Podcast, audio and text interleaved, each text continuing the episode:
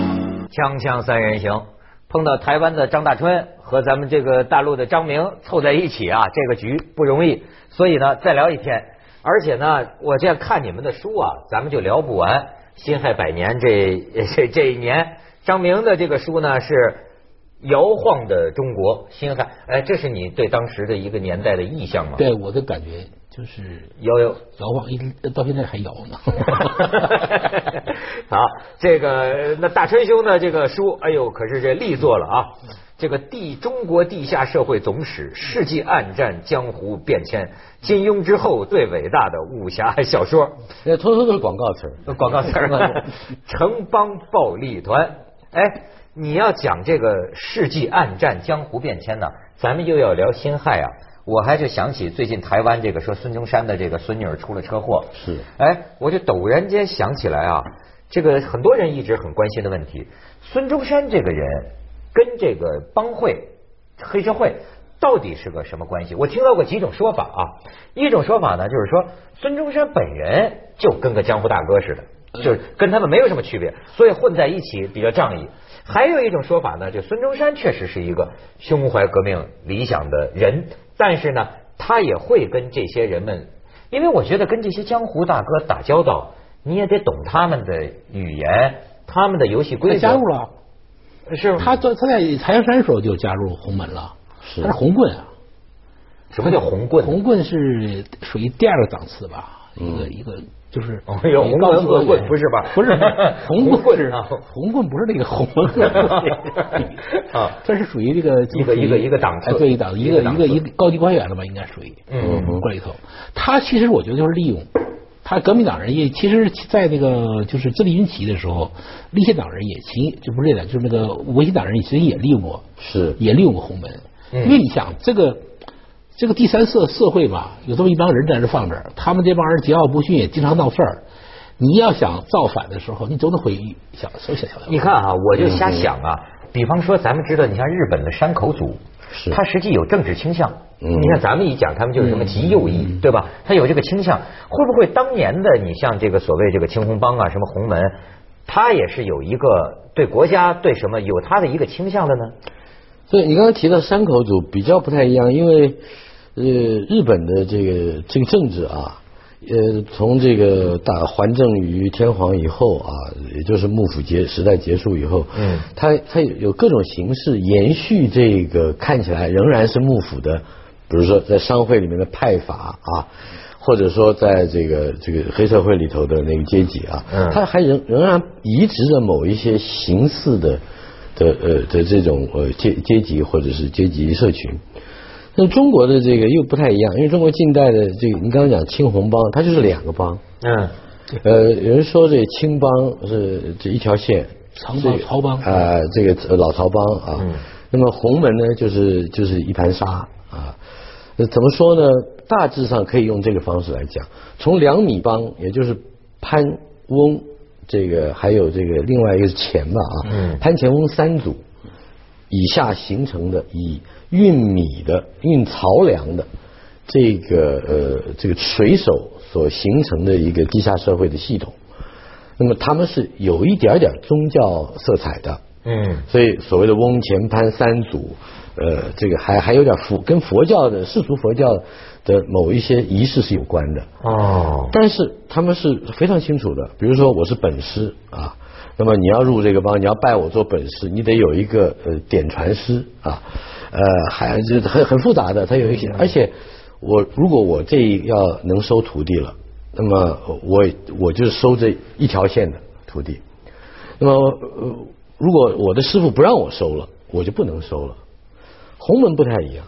洪门呃，比如我们哥三个啊，嗯我们有一个海底，海底就是记载的那口诀、切口呃黑话嗯啊啊，记载的这些规矩，对呃，或或者是仪式，嗯有有有那么一个海底本子啊。那么我们三个人都背熟了，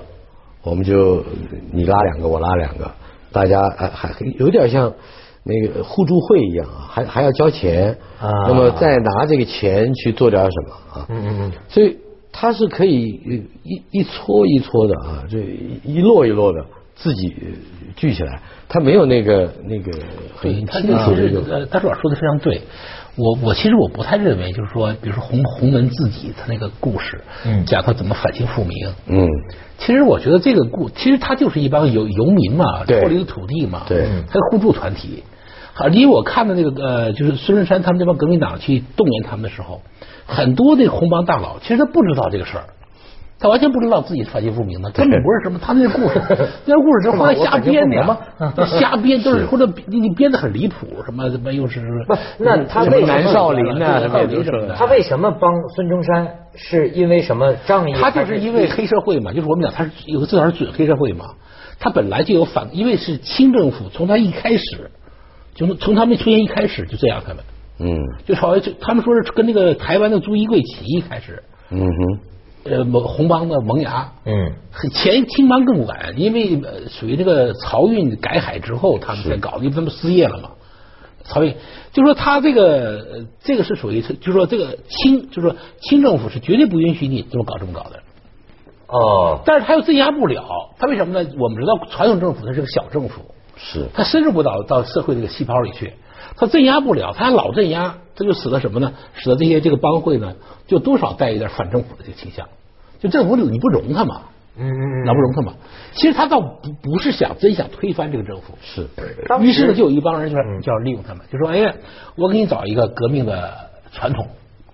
我告诉你，你就反清复明了。我呢，现在就反清复明来了，你干不干？”对，他是哎把一个革命的论述对放在地方械斗团体的一个架构上，嗯而地方械斗团体呢，又用他们的武力甚至生命、他们的血汗来回馈了这个革命势力的呃对，我就挺难理解为什么他们肯为这卖卖命呢？呃，你只要想他要是为革改命变改变你的阶级，使你不再只是一地一时的地方械斗团体，那么你总会有远，不管是远大的理想或者是一个愿景啊，现在很流行这话，嗯呃，你会看到，那么啊，就孙中山给他勾勒出一个事实远上景，，事实上，民国成立以后，对于帮会分子的驱逐和压迫，那是非常呃残酷的。对对对啊对，是吗对对国民党内部后来就后来这就不过河拆桥吗后来就是这样，后来人家后来人家红帮成立这个这个这个致公党的时候，人奉的是孙中山的叛徒陈炯明当头，是就他就实际上特恨他们。你看那个中共建国以后，那个那个司徒美堂他们，呃本来他们还想说，哟，咱们就是括号中华民国吧，嗯，中华民国（括号中华民国），司徒美堂死活不肯，说这哪行啊？这要必须跟他一刀两断，就恨死他们了。为他们基本上，我们那个我我老师采访过司徒美堂，司徒美堂一说一说起陈炯明来，你说眼泪汪汪是，谁呢？就是我就知致道公司徒雷党登的致公党的头儿，嗯哦，叫司徒美堂。就是自公自公堂就是红帮，是，自公堂变成变成那个党派，就是今天的这个叫致公党。对今天的自公党前身前身就是红门红门红门就是哎呦，哎呦，红怪不得那天我碰见个致公党的一个小姐啊，一个小小小小妹啊，喝酒的时候跟我说，说我是红门小妹，我是 还黑，真是红门啊，还真 是红门的门类很多，红门不是一个门，对对对青帮是一个帮，对然后从老曹帮或者是两米帮延伸下来的。那么这个红门呢，它有你看啊，铁刀会、铁齿会、边前会、红枪会、袍哥会、哥老会、天地会，这些它名目太多三十了，个大概你可以数到几十太多个了啊，恐怕都还不止。它只要有一群人组织起来，而且用的是类似或者是相同的海底。啊。它就可以但成他为有红一门个最高领袖吗？没有没有没有，而且有趣的是，印个海底还可以发财，也就是说，我开一个小出版社，那时候当然没有出版社，嗯就是我集资啊，呃，印这个东西，呃你两毛钱啊，几分钱，或者是啊，那么拿到了这个呢，就起码它有了一个，就等于是生产工具一样。为什么呢？我只要会了这里头的切口，会了里头的仪式，会了里头这些造型，呃，我就可以组织人了。他自己就能拉帮结伙。那当然，对哎呦，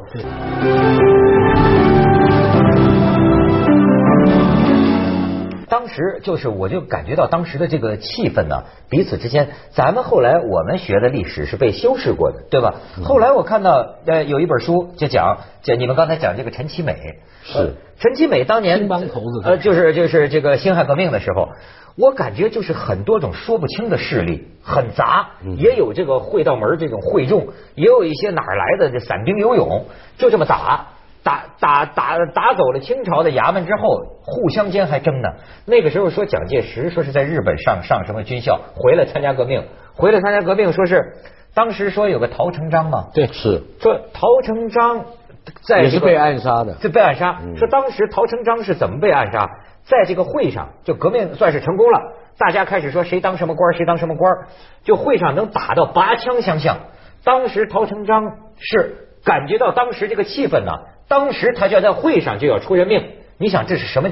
黑社会讲述的这种气氛嗯就是跑了，跑了躲在医院嗯里，最后还是给陈其美派人跑到医院一枪打死他。这点是干的。然后，哎，我还问你，就说是不是今天就说开枪的这个人是蒋介石？啊，不是不是，开枪不是不是，他他办的事儿，哎他开反枪正不是他办的脱不了干系。因为陈其美和中国近代的许多的暗杀事件都有关系。呃，我我记，如果我记得不错的话，恐怕连宋教仁都是他杀的。过去啊过去有人人有杀嫌疑有过去杀人吗过去都说是啊、呃这个袁世凯，嗯，因为袁世凯是当时所有人都讨厌他， 哈、在中国这个土地上，大概只有极少数的这个北洋的啊这个系统的人还还对袁世凯抱以希望。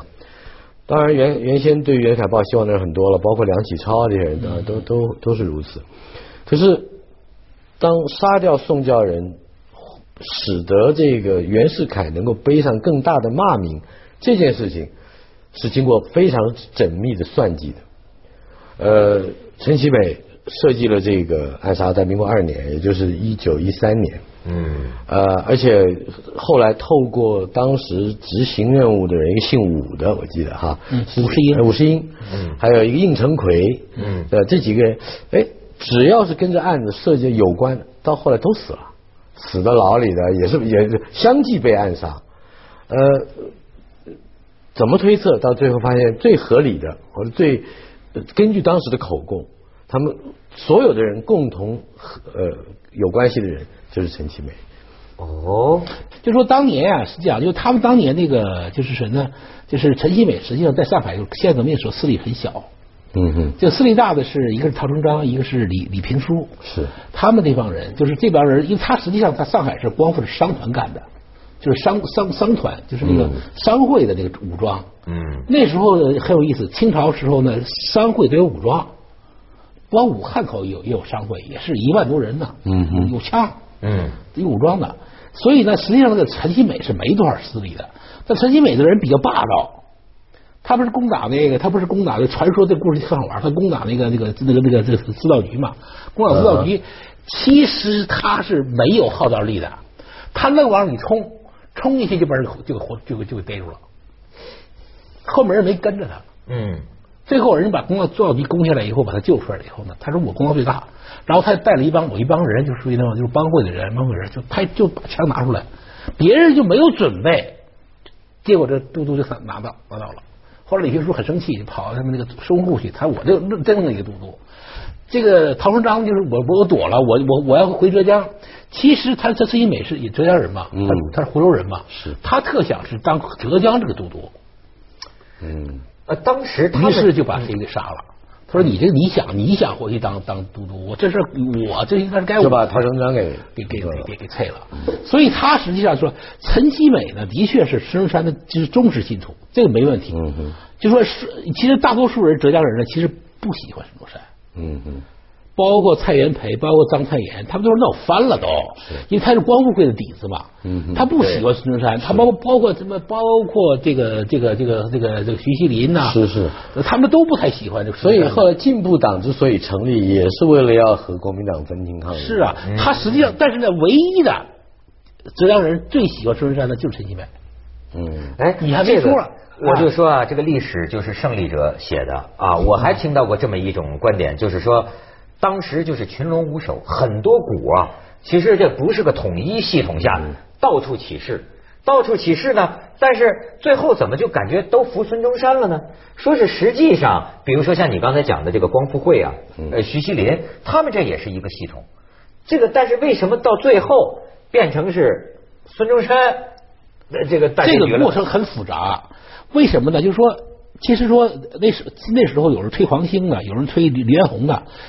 都不找不到一个头出来推，因为李彦宏是临时抓出来的，就大家都。你你你，呃虽然是手艺手艺工，所所谓手艺功臣，这是抓出来的从。床底下揪出来的，但是黄兴呢，你出来以后呢，你又一打胜仗，你能把汉服给丢了，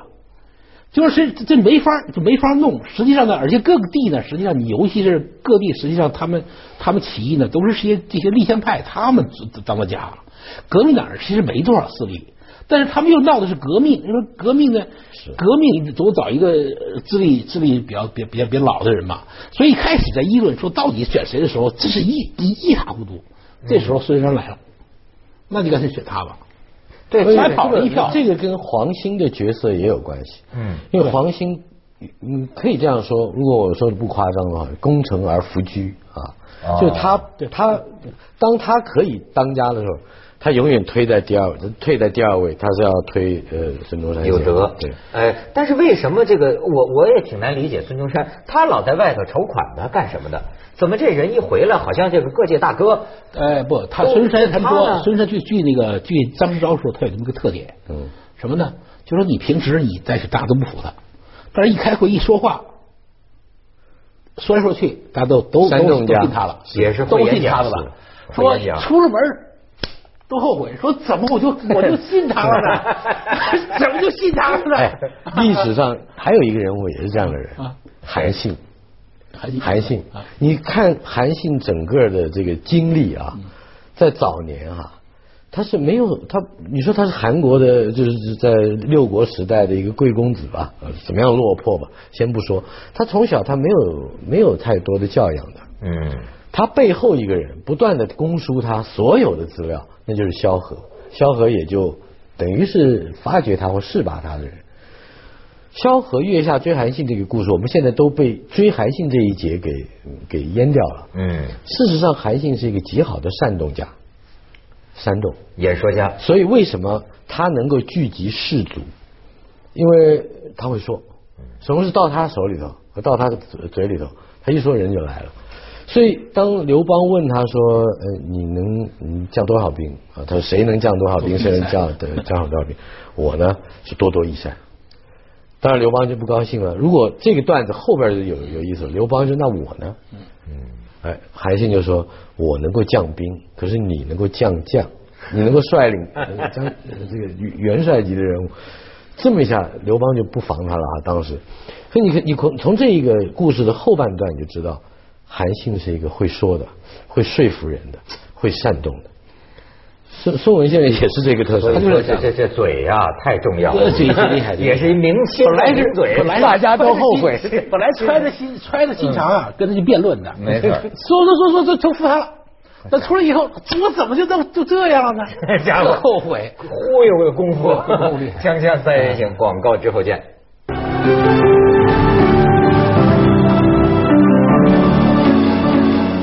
所以你看，这个中国历史上啊，像这个魏晋的时候，就有一个什么越旦，就是就是一览评平评点人物风范的这么一个传统嗯。你要按这个标准看呢、民国的或者辛亥的那个时候，这个奇人辈出啊都北欧，非常好看的一个四个人物 啊，哎，你说那挺就是人特别怎么好玩儿啊？他就是这个这个人呢，就是逐渐的发散嘛，就清朝的高压，然后呢高压就没有了，人就开始张扬个性，啊，什么都出来了。哎，是个人物，他就好玩儿啊对好玩儿好玩儿我不是，我还得我还得讲女人，我觉得女人讲个女人哈讲个女女人女人。呃，辛亥革命的时候有一个有一个奇景，咱们过去咱们讲说战争让女人女人离开吧，走开吧，不对，那时候呢，这个不是呃南方都革命了嘛，都独立了嘛，嗯说要北伐，打袁世凯去北伐，北伐呢这个男人不够，男人不行，得要组织女子北伐团，各个省广东、浙江、上海都搞美女子女子北伐团，女子北伐团找一帮人来，给他披挂，披挂嗯啊，全是长短枪，然后呢挂炸弹。那时候炸弹可可那个清军特害怕这玩意儿，因为就说那时候炸弹不过关啊，嗯就不像现在手榴弹是呱，后来就是你这手呱这儿弄一堆，那是保险啊，那时候不保险，所以随时就所以炸了清军没有配备这玩意儿，他不啊他不清楚这怎么怎么玩意儿，所以每个人挂两个，特照个片儿报纸上发出去，发出去，然后呢就吓唬吓唬清军，你看我们女人都出发了，结果好，女人等表队等集集合以后，本来是说是让他们打仗的，结果人谈恋爱了。全部都谈恋爱了，极好玩儿。人家里头有一些有一些人是长得丑一点儿，比如像唐菊英，就是就湖南的唐菊英，嗯这个人是比较凶悍，一直都是长长得一般，长得一般嗯比较凶悍。呃，孙小人开那个国民党参加会时候，在会上大嘴巴，哇，一个谁打谁啊？唐菊英啊，这女人啊啊，女人北打伐宋北教伐仁北伐队队长啊啊，啊你你为什么打孙小人啊？你把男女平权条给删了。啊！上去就大嘴巴，大 嘴巴，好，五二二十一，呃孙中山差点没没打了，孙中山躲得更快加上就是帅哥，可能估计哎流行，呱一大嘴巴。但是那个那有几个有两个美女，有一个沈佩珍，一个是沈沈景英，嗯沈景英嫁黄福了，是后来那个那个黄英白对黄英白嫁黄福了。这沈佩珍呢，哇，这这个风流韵事不断啊，一直这风流韵事从那个北伐开始， 从革辛亥革革命开始，一直到不革命，他反革命了。后来他他他他他变成袁世凯的那个就是那个那个女臣了，女官儿啊女官儿了。哎呀，我我想这个这个牛，这个厉害，这个女人，呃，这个女人以后你们应该打出照照片来看看，非常呃漂亮吗？挺漂亮，她跟沈竹君呃就差不多了，就是就是董竹君就差不多了，就是、啊呃呃就是你她有点现代这个女性漂的亮这种这这这这种哎像哎啊哎。哎，你说那个时候为什么就旗人辈出呢？而且你看性情，敢死，就是敢，就是敢想敢干呢啊！是没错，首先有一个大的呃范围啊，我们可能要理解，就是从清末到民国初年啊，整体来说，中国的人口成长了七倍。哦，这个大量的人口，那从太平天国以后啊，就就就就一路就增加。当然，它也有相对的问题，因为可耕地面积接着下来为您播出《呃从珍宝总动员》。清末到民国初只增加了百分之十，哦。所以这里头就是。